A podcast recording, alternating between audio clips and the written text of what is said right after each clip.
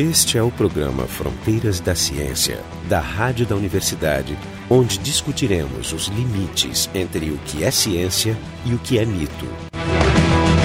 No programa de hoje vamos discutir uma, uma, abordagem científica à origem da vida. Aqui com a gente para discutir isso estão o professor José Cláudio Moreira, do Departamento de Bioquímica da URGS, o professor Jorge Kielfeld, do Departamento de Biofísica da URGS, o professor uh, Jefferson Enzon e eu, Marco de Arte, do Departamento de Física da URGS. Então, a questão da origem da vida e o que é a vida é uma, é uma questão fundamental em ciência, é muito polêmica, a gente vai descobrir por quê. E eu queria começar com, convidando o Jorge a nos falar um pouquinho, estabelecer o problema e as suas origens. E... É, isso é um assunto daqueles grandes temas, do, das grandes perguntas da humanidade, mas eu acho um bom momento para começar é um momento até quase contraditório que é o século XIX, com Pasteur. Na época, vigorava um modelo, né, um credo na comunidade, inclusive acadêmica, né, da geração espontânea da vida. Mal se tinha o conceito da célula, não se conhecia os germes dos micro-organismos, a microscopia ainda não havia chegado nesse nível de compreensão.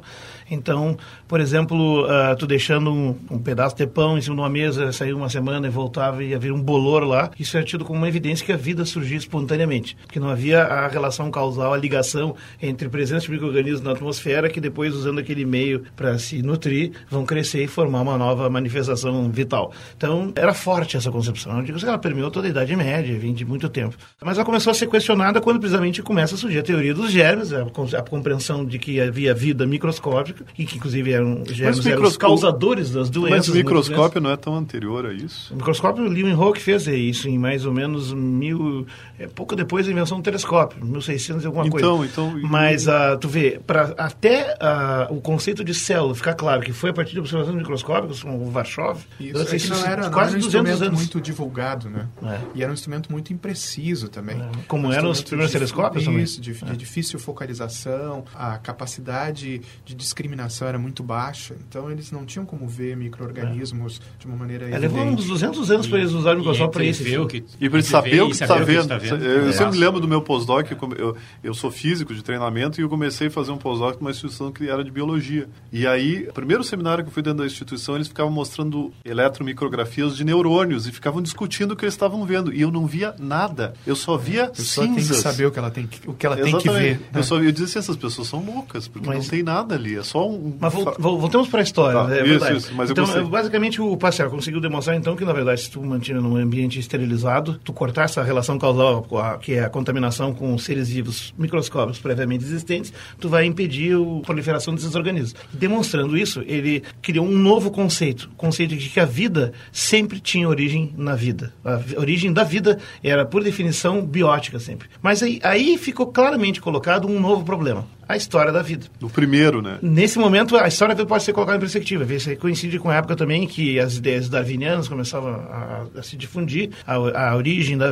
a evolução da vida. Mas note-se que Darwin, no seu livro, não abordou a questão da origem da vida. Mas, em cartas a amigos e colegas, ele abordou sim. Eu acho que isso é uma coisa importante. É muito importante. Que falar que, na verdade, a maior parte dos estudos de evolução, eles não tratam desse problema. Não, não. A origem da vida é, é outra área. É uma é. outra área muito pouco é. estudada. Existe group pouquíssimos Até grupos hoje, que trabalham com Até isso. Até hoje, mas na época mais ainda. E ali eu diria mais, é, é os biografistas, os biógrafos do Darwin colocam que ele, ele foi uma decisão estratégica. Ele já comprou uma briga muito grande. É, o Daniel Dennett fez que ele começou no meio, né? É, ele, ele, seria uma loucura botar também as hipóteses dele sobre a poça morna de Darwin, a origem da vida a partir de conservados, mais ou menos quantos termos ele tinha enunciado. Ele não tinha dado nenhum não, sobre isso, né? Muito não pouco, tinha, mas ele, eram hipóteses, mas eram boas hipóteses. Mas ele omitiu e só mencionou em cartas. Ele nunca publicou isso na forma de livro.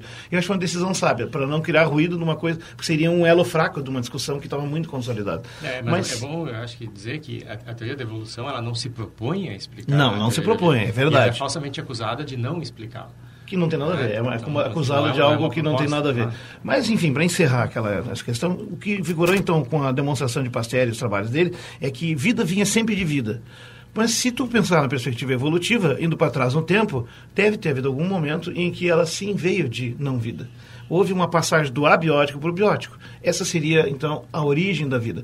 Mas esse problema não foi abordado nem por Pasteur, não foi abordado por muitos autores, e até hoje é um assunto muito marginal em ciência. E é por outro lado, uma das grandes questões do conhecimento humano. Porque, afinal, essa passagem do não vivo para o vivo, ela aconteceu em algum momento, com certeza. É que a gente também Dentro tem que definir onde é que está a fronteira, né? Como Aí, é que a bom, gente aí- E aí vida? é o Aí grande entra problema. O um que dos- é vida, né? Então, essa é uma abordagem. Vai lá. Porque a gente tem que discutir, para poder discutir a origem da vida, tem que primeiro ficar claro a partir de que momento eu considero vivo.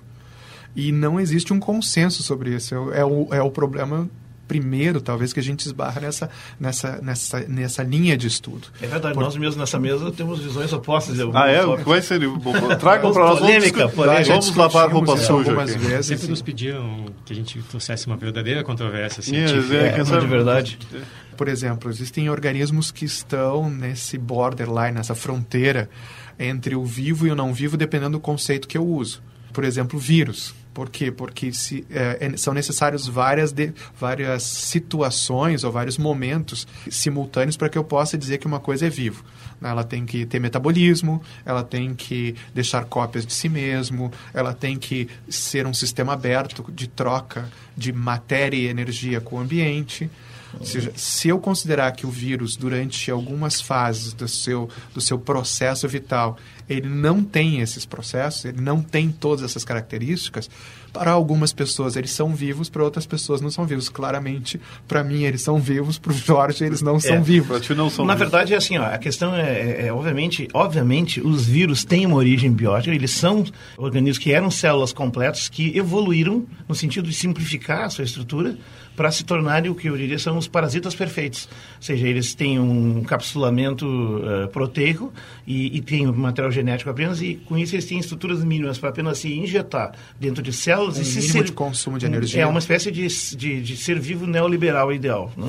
Então ele se injeta na célula e utiliza toda a maquinaria dela a seu serviço, escraviza ela, se reproduz loucamente, inclusive matando a célula no processo, e, e com isso ela difunde para o meio e atinge novas células e faz um processo então de proliferação ou contaminação. É, mas a gente também tem bactérias que encapsulam. E É aí- verdade, é verdade. Aí a gente começou, saiu do vírus, foi para uma coisa já maior. A bactéria também tem essa capa- capacidade, né? Ela encapsula, diminui o metabolismo praticamente zero, mas fica lá pronta para uma nova É infestação. um pra uma- insistamento. Um que se insistamento, chama. é. Não, é verdade. Vamos- vamos- vamos- Existem muitos vamos casos atacar- limítrofes. Vamos atacar a questão de outro, de outro ponto de vista. É, é que a gente não que- concluiu esse da definição de vida. Não, mas é, sobre, é uma pergunta sobre a Porque definição. eu, eu não Vamos- acho que seja a abordagem certa também. Vamos, vamos supor que eu construa um robozinho muito simples, né, alimentado por energia solar Esse é um outro exemplo. e que seja autorreplicante. Ele pegue material do meio e construa uma cópia de si mesmo, né, que vão, ou seja, ele, ele tem um meta, ele tem metabolismo cíclico, ele volta para o seu estado Tem de partida e deixa descendentes. Ele é, pode ser considerado nas definições de vocês vivo. Hoje ele não, entra, o que, que falta? ele entra numa definição de vida sintética. Essa é a que definição de vida é uma sintética. vida nova também. Então, É um novo conceito de vida que passou a surgir desde Mas da o que, que ele faz ele ser sintético? Faz- não ser... É que- que Ele, ele é feito pelo homem, é artificial. É... Ah, ele não veio, ele não veio da evolução. Não, vocês já mas- estão voando Não, muito assim, longe. Vamos voltar um passo independ- atrás? Independente de ser sintético ou não, o que, que esse robozinho tem ou não tem para satisfazer as definições de vocês de Não, ele de tem vida? tudo. Na- no meu caso, ele, ele, ele satisfaz todas as definições. No meu Porque ele tem memória, ele teria um, um- Ele se construiria, ele troca matéria e energia com o meio. Para mim, ele entra em todas as definições. É que eu acredito nesse tipo de definição. Na verdade, eu acho que a gente. O conceito de vida, para mim, é bem menos poético. Ele tem toda. é, é, É se, ele me- se ele cumpre determinados quesitos que eu considero fundamentais, qualquer coisa é viva.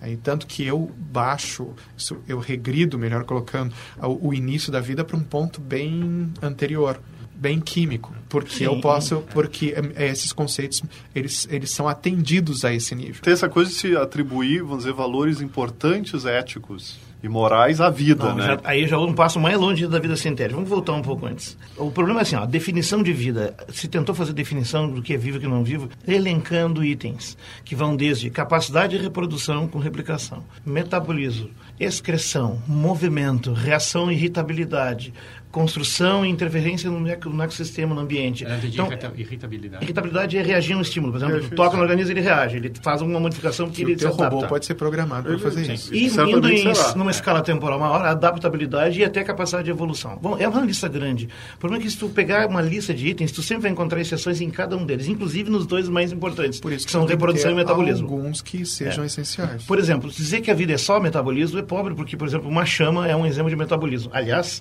a combustão, né, que transforma oxigênio e combinando ele com material é, que foi queimado não, mas é, em CO2. No, no, ciclo, né? Não, é um metabolismo exatamente igual à respiração nos seres vivos. E até porque o fogo se propaga, ele, ele atende até mais ele se reproduz. quesitos é. de, de, de, de vida das propostas, ele atende vários, é, é bem interessante. Tem, tem, tem, tem, temperatura, quer dizer, ele tem Sim, mas ele tem a lei da termodinâmica, ela, ele está aumentando. Ele, tem, não, a gente sabe que a chama não é viva, não, vamos combinar aqui, já, nós podemos até fazer um debate, se a chama viva, não. deve ter até uma pseudociência, senão poderia criar uma baseada na vida das chamas, porque eu adoro contemplar uma labareda, uma fogueira, e acho ler o futuro. poético, com certeza. O Kekulé decifrou o modelo da Mandeca do Benzedo, em parte, bebendo vinho e olhando chamas. 50% da ideia é vida aí. Mas deixa pra lá. O, o que eu quero contar assim, é que se eu pegar reprodução e metabolismo como dois critérios chaves para a vida, vida tem as, as, chamas, o fogo, atende ela atende aos dois critérios. Mas aí vai faltar um outro, que é a presença de uma estrutura informacional relativamente complexa que permite a reprodução com uma certa fidedignidade. Aí já complica. Mas Isso ela não contém. Tem. Calma, não estou chegando, vou chegar lá depois. A presença ah. de membranas, que é uma característica de todos os seres vivos, né, um envoltório que o isole em microcompartimentos, também é um elemento certo. Isso é a ideia do Morovitz, aliás, que é, o, que é o, o conceito da celularização como um elemento chave do processo, pelo menos da vida que nós conhecemos. Até as os vírus, de certo modo, replicam um pouco essa ideia, a ideia do encapsulamento, que é basicamente a criação de micro eh, compartimentos, de uma individualização. Microambientes que... controlados. É né? uma individualização. Exato. É, é, é um... um pouco isolamento, exatamente a sua função. Bom, então, eu gosto muito, meu autor favorito, vou citar muitas vezes aqui, é o Freeman Dyson né, que é um inglês matemático, já trabalhou com cosmologia e outros assuntos, e ele escreveu um livro Origem da Vida que sintetiza de uma forma poética uma série de ideias, e ele fala que, no fundo, no fundo, esse problema de tentar encontrar uma definição de vida e trabalhar com ela é uma má ideia. Não interessa saber o que é vida e o que não é vida. Interessa saber que a linha entre o não vivo e o vivo foi cruzada em algum momento. Onde foi exatamente não, não vai fazer tanta diferença se tu conseguir ele, é, demonstrar os, as características essenciais das duas pontas dele, sem exatamente entrar numa definição. Definições são muito rígidas. Então tu trabalha com uma coisa mais flexível. Sim, é, tá, pegar eu... a distribuição de tamanhos da população, que é um contínuo, é, o que não quer dizer que tu não possa dizer que existem pessoas altas e pessoas pode baixas. definir né? muitas classes. seja difícil dizer onde é que começa. É que, Interessa é saber eu, que essa linha é foi cruzada. Eu acho que isso aí foi uma saída também muito política dele. Sim, porque sim. assim, pode ó, ser, eu porque ser uma, também. uma hora eu vou, se eu estou estudando um determinado assunto que se chama origem da vida, eu vou ter que dizer aonde começou, né? Porque uhum. e onde começou foi exatamente onde passou, do abiótico para o biótico. Então, eu posso, para que eu possa visualizar esse momento, eu tenho que definir quando que é biótico. Então eu volto de novo para o mesmo uhum. problema. Porque eu sempre vou ter um momento em que eu vou ter que dizer que eu estou criando uma definição, senão eu não vou então, nunca então chegar... Então deixa eu desenvolver um pouco mais. A história Antes dias... de desenvolver, eu vou dizer que esse aqui é o programa Fronteiras da Ciência. Ah. A gente está discutindo aqui a origem da vida e o nosso site é o frontedaciencia.urgs.br. O nosso ouvinte no, no site poderá encontrar todas as bibliografias e recomendações que a gente faz no programa. Site é frontedaciencia.ufrgs.br. Mas voltando, o que tem nos vírus que talvez possa considerar, eu considero não vivo, mas eu, eu eu entendo e seja, acho palatável a ideia e acho defensável, embora eu não concorde, é parecido com o da vida artificial. Na verdade, são dois exemplos de, diferentes de parasitismo. O que é o parasitismo? É um organismo que depende de é um ser vivo, entre aspas, se tu quiser considerá-lo, que depende por demais de, de outros seres vivos previamente definidos, ou pelo menos considerados na, na origem, definição talvez mais ampla. porque o robozinho, vamos dizer que depois Não. foi construído... Exatamente, mas a origem é tudo. Por exemplo, todos os vírus, eles são evoluções a partir de células normais. Foram perdendo componentes... Isso também é uma teoria. Isso é uma, é teoria, uma teoria, isso e, aliás, a biologia molecular, em parte, comprova, inclusive, o parentesco. Sim. Os vírus têm classes e, por parentesco, filogenético. Né?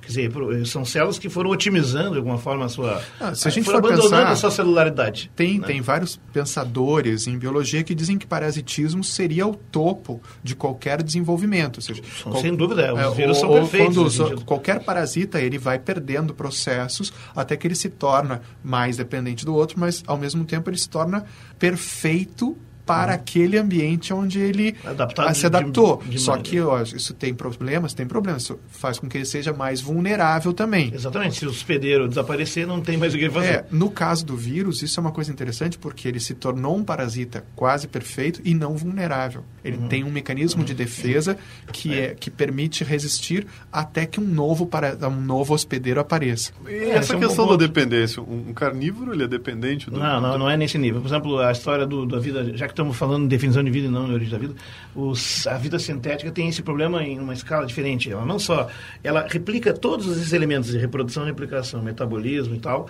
e tem adaptação, evolução e tudo mais de forma perfeita. Porém, são entidades, a constituição material, a composição deles é digital, é virtual, por assim dizer, ela não tem materialidade.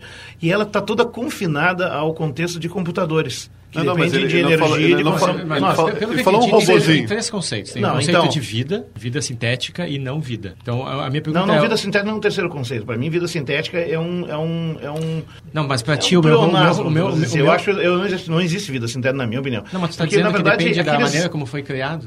Parei, Daí, eu, então... eu, não tenho uma definição tão bem definida, então, tão bonitinha assim. não vida para ti, não... Eu acho que aqueles organismos lá, se tu puxar da tomada do computador, eles Não, não, mas o robozinho dele está do lado de fora. Hum? Ele está do lado de fora. Não, mas ele não é um acabar. robozinho na internet ou dentro da do simulação do... É um robozinho eles físico. Todos dependem de uma... Tu, tu, tu, tem que fazer ele completamente autônomo, essa é a ideia. Não, a ideia é um robô autônomo. Eu acho que se ele é, tiver teoricamente possível uma bateria solar que alimente, uhum. ou seja, no momento que nós fizermos, acho que no momento que a gente fizer esse tipo de robô, nós vamos ter uma coisa bastante próxima do... Mas não são esses computadores, os robôs que são mandados aí como sonda para Marte, eles não se alimentam com, com energia solar, não, não... Não, eles não são autorreplicantes. Existe um conceito em exobiologia que é das sondas autorreplicantes de von Neumann, que seria um conceito hipotético de robôs que viajam para... Por exemplo, tu, tu colonizaria a galáxia mandando robôs em todas as direções, eles chegariam nos novos sistemas planetários e utilizando as matérias-primas ali disponíveis, construiriam, construiriam cópia si mesmo e se expandiriam dali para diante. Eu acho que já existem esses robôzinhos autorreplicantes. Eu li em algum eu, eu lugar, lugar. Na é. Verdade, essa é uma Na verdade, não, não sabemos. Eles podem existir sim, mas nós não temos prova ainda. Eles são como os UFOs. Não, não, não, não, Já foi feito aqui. Ah, é. que nós fizemos? É, Esse é. eu não acredito. Ainda não. Pode. Não deixa o é suspense, não deixa o suspense, tá, por favor, Jefferson. Não, não, eu não sei, mas me, me, me ocorre eu de, de, ter lido em algum lugar que não, existem não, esses. Autoreplicante com autonomia completa? Não, não, não, acho que não também.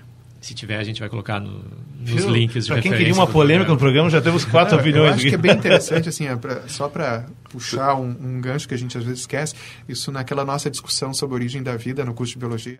Mesmo dentro dos criacionistas, eles não têm um único conceito para a vida. Eles têm três modernos, conceitos para a vida que, assim, desde, uh, existem três tipos de vida desde a origem.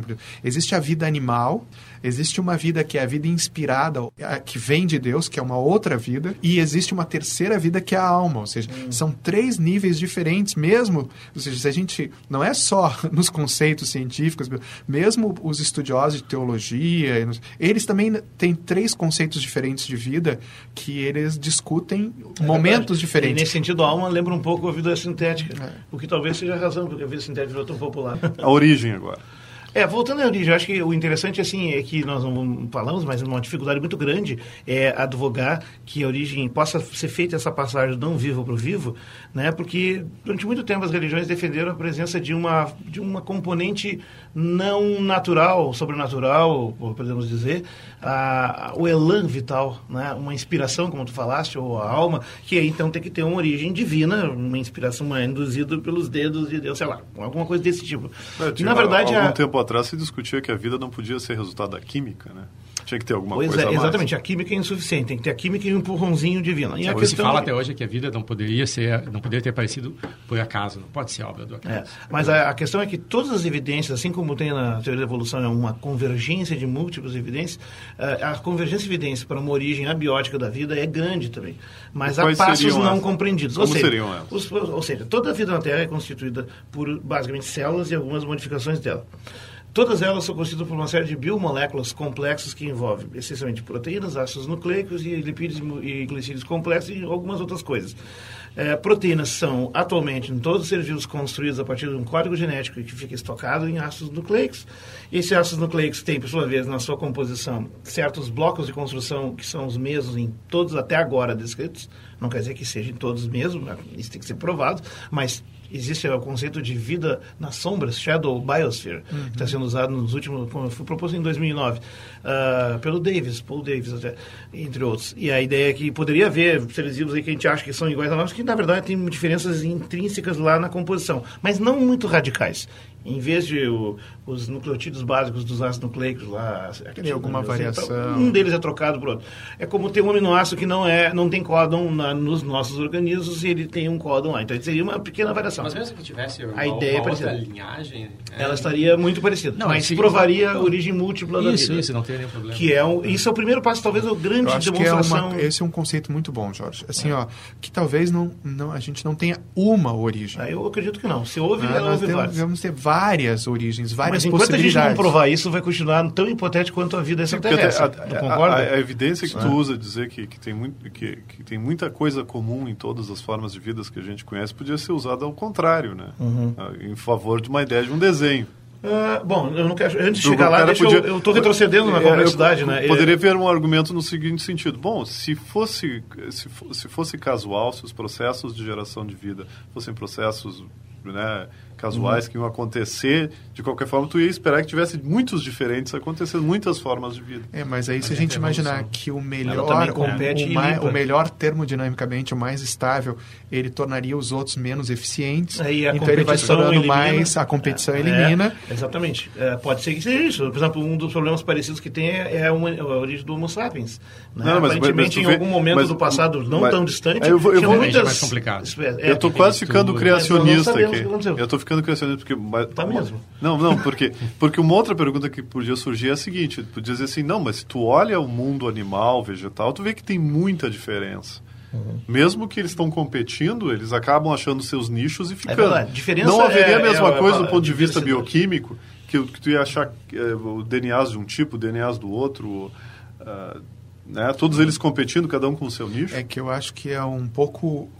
Quando você olha uma planta, olha, olha as plantas hoje em dia, olha os animais hoje em dia, cada um deles ou cada ramo atingiu um determinado nicho e ele pode coexistir porque eles não estão mais competindo pelo, pelo mesmo nicho. Mas é nesse os- a- é- é- a- houve uma transformação durante o processo, tanto das formas de vida como do próprio ambiente, e eles encontraram nichos diferentes onde eles até podem competir entre si, mas eles não competem todos com todos. Mas nesse nível, se a gente vai regredindo muito, na verdade, o ambiente era bem mais restrito, as condições eram muito mais radicais e, co- e qualquer um que tivesse um mínimo de vantagem sobre os outros determinava a extinção dos outros. E, aliás, a É uma extinção competição é muito mais palavra-chave. violenta. Na história da vida, se estima que desapareceram, se estima que desapareceram, se extinguiram mais espécies eh, em toda a história da, da vida do que o número que existe hoje de espécies que, nominalmente, com o nome próprio, tem em torno de 1 milhão e 800 mil. E, mas pode haver 3 milhões, sim, há estimativas, né? de biodiversidade. 9 das espécies que já existiam já, Já desapareceu, porque essa, esse é exatamente o processo da vida. dizer, É- quer é- dizer que a gente não precisa se preocupar com as que estão aí. Não, não quer dizer isso. E, aliás, pelo contrário, a gente começar a se preocupar, inclusive com uma que está aí, que é nós. Nós também não vamos durar para sempre. Esse é o programa Fronteira- Fron- Fronteiras da Ciência. A gente está discutindo aqui a origem da vida. Nosso site é o frontedaciencia.urgs.br. Eu tenho uma pergunta. Eu me lembro daquelas experiências do Miller no começo do, É, não, do eu ia chegar ali. passado. Qual é o status disso? Aquilo ali é... São é experimentos evidência, históricos e chave, é bem importante. Eu ia voltar, chegar lá. Então, as Acho que a proteínas... gente vai ter as- que fazer um segundo É, programa. vamos fazer uma, uma segunda parte mesmo, é, mas é, centrar a nisso. Ou seja, quando É, chega esse vai nesses ser a definição da vida e o comecinho prote- da... proteínas e ácidos nucleicos são feitos de átomos que envolvem carbono, oxigênio, hidrogênio, nitrogênio e vários outros. São átomos mais pesados. Não, não vou usar isso aqui tudo, não se preocupe. São átomos mais pesados que surgiram na história do universo eh, depois que as primeiras estrelas apareceram. Então, existe a tabela periódica dos materiais e as combinações possíveis nesses átomos. Um fato que é recente na astronomia é demonstrar que não só eh, esses átomos foram, for- foram forjados por nucleossíntese no- nas estrelas eh, que existem há bastante tempo, mas que também, eh, vazando para o espaço, eles se combinam em moléculas já no espaço. Isso é uma novidade, né? Antes se achava que as moléculas mais complexas, com dois, três átomos, tinham que surgir aqui num ambiente confortável, com a atmosfera, Não, tipo confortável é o contrário. De Ou, enfim, confortável, não. no Um ambiente. terrível ambiente aqui, terráqueo, com... Isso entra a definição de confortável, porque o vácuo do espaço com radiações ionizantes eu não Ah, considero sim, tão sim, sim. confortável Não, mas a comparado Terra com isso também- aí. Na a verdade, descrição que que a se dá da é de um Terra era uma coisa horrível. Um ligeiramente redutor. Isso, Se tem um é ambiente mais redutor, correta. tu começa a formar moléculas mai, um pouco O maiores. que, que seria o ambiente redutor? É um ambiente redutor, né? Pode ser, seja um ambiente onde eu tenha moléculas, as moléculas Com possam receber elétrons. É, hidrogênio, se Quem e pode receber elétrons se reduz e por isso se torna um pouco mais complexo. Fica disponível a fazer ligações químicas, ou seja, cada que- Uhum. quando alguém tá dispo, quando alguém é, é disponível à redução, ele pode crescer. Né? Reduzir as moléculas crescem quando É, reduz. porque, porque o, E- o, o- É, ouvinte... Essa é mas, ideia, assim, então, é, que redução o, no o sentido parem, o Ou no- quando tu diz espaço, oposição tu- a oxidar, dizer né? no, no espaço, no espaço mesmo, nuvens moleculares no espaço. Já não é no interior de um cometa. Não, não, os cometas podem importar parte delas. Na verdade, quando o Oparin propôs a ideia dos coacervados lá no início do século XX, que depois foi recebeu uma primeira prova de possibilidade com o experimento de 1953 de, de eh, Miller e Urey, né, é, é muito chave, porque na verdade até aquele momento se achava que no espaço teria apenas os átomos e eventualmente umas moléculas diatômicas simples. Não se tinha encontrado ainda, porque o, o advento da astronomia do infravermelho veio depois, né, para descobrir essas coisas com mais qualidade. Então, aí, basicamente, o que o Oparin ele vem mostrar é que é possível, em condições controladas, numa atmosfera, pressão, etc., e ambiente redutor, portanto, combiná-los em moléculas maiores. O que, que o, o, o Miller e Urey fizeram? O que, que o Miller fez, na verdade? Ele colocou hidrogênio molecular, vapor d'água, CO2 e, e metano. metano. Numa cápsula fechada, esquentou e produziu descargas elétricas e deixou algumas semanas funcionando. Por, por que essa escolha desses materiais? Porque, Porque esse era o modelo de uma atmosfera era- redutora primitiva. É o que E- deveria o ter modelo aqui. permanece É. válido? Depois, é, depois disso, foi testado muitas outras combinações de gases. Inclusive, a tese de doutorado do Carl Sagan, com- na bioquímica, era ah, usando luz ultravioleta com outra combinação de moléculas. Várias outras combinações. O Miller mudou, né? Ele fez dois experimentos. o Ele tem um primeiro, que é o que mais se conhece, mas depois ele tem, um, tem um, né? um famoso encontro dele com o Oparin, em que o Oparin corrige a mistura para ele, ele É, faz, de novo, faz de novo. e obtém outras Outra moléculas. combinação. E quais são essas moléculas? Vários aminoácidos mesmos que constitu- constituem as proteínas que são conhecidas nos seres vivos, uma excelente sugestão, e várias outras moléculas orgânicas bastante complexas, inclusive algumas com aspecto betuminoso, ah, gorduras pesadas, etc. Ou seja, ele demonstrou que é possível fazer moléculas complexas a partir de Ácido moléculas mais fórmico, simples, ácido fórmico.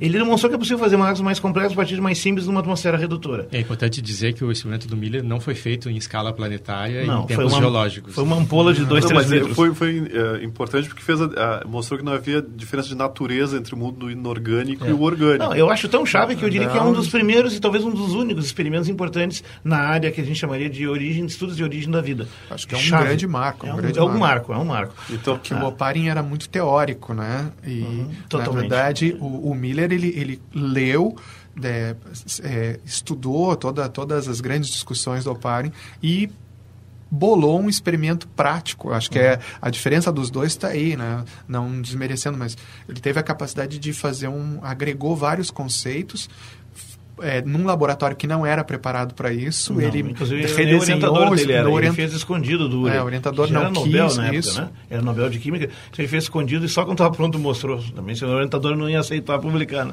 Bom, É, mas é bem legal essa história. Bom, a gente está chegando no final do programa, quer dizer que esse foi o programa do, da origem da origem da vida. É, eu acho que dá para assim arrematar eh, dizendo, obviamente isso vai Um uma história. Ah, Essas moléculas complexas demonstrou que podem surgir numa atmosfera redutora, mas depois veio se descobrir que elas também surgiram no vácuo do espaço em outras condições e estão abundantes por aí. E, e na carona de cometas, meteoritos e outros, eles estão presentes na origem de sistemas planetários e caem, chovem sobre os planetas, repre- re- repreenchendo-os de matéria-prima para a origem da vida. Por isso- eu acho legal chamar a atenção, Esse né, aspecto uma das moléculas mais importantes para a origem da vida, para se discutir isso, é a água.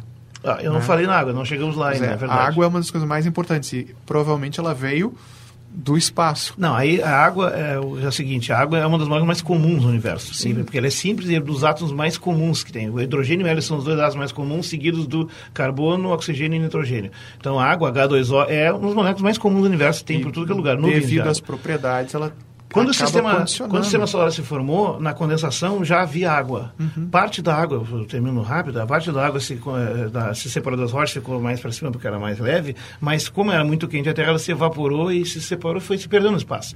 E mais adiante, quando a Terra mais fria, ela foi repovoada de água trazida por cometas, que são essencialmente, feitos de água, mas também contendo biomoléculas. Então, ah, os cálculos atuais estão mais ou menos assim, um terço de água de origem, origem natural da, da, da origem do planeta, da concreção, da acreção, e dois terços cometário. Esse, esse cálculo mudou muito ao longo dos anos, mas o primeiro a propor que os oceanos eram feitos basicamente de águas de origem foi Juan Oró, nos anos 60, mas os cálculos de então tinham menos informação. Se define isso por estudos de isótopos e tal. Então, é, é importante, o, o, ambiente agradável na Terra, com água, moléculas à base de carbono em ambientes redutores e essas bimoléculas disponíveis abundantemente no universo. Sim. Esse é o cenário para Sim, esse é o cenário do programa, porque isso aí é o comecinho, ah, né? Agora porque vem a origem da vida vem daí. É, né? a partir daí a gente vai ter que começar a estabelecer teorias de como é que chegou, se chega ao DNA, né? ah, né? Que não, tem uma longa escalada muito aí. grande. Então esse foi o programa Fronteiras da Ciência, discutimos a origem da vida, né, o comecinho da origem da vida. Estiveram aqui com a gente o professor José Cláudio Moreira, do Departamento de Bioquímica da URGS, o professor Jorge Kilfield, do Departamento de, de Biofísica da URGS, e o professor Jefferson Lenzon e eu, Marco de Arte, do Departamento de Física da URGS. O programa Fronteiras da Ciência é um projeto do Instituto de Física da URGS. Técnica de Gilson de Césaro. Direção técnica de Francisco Guazelli.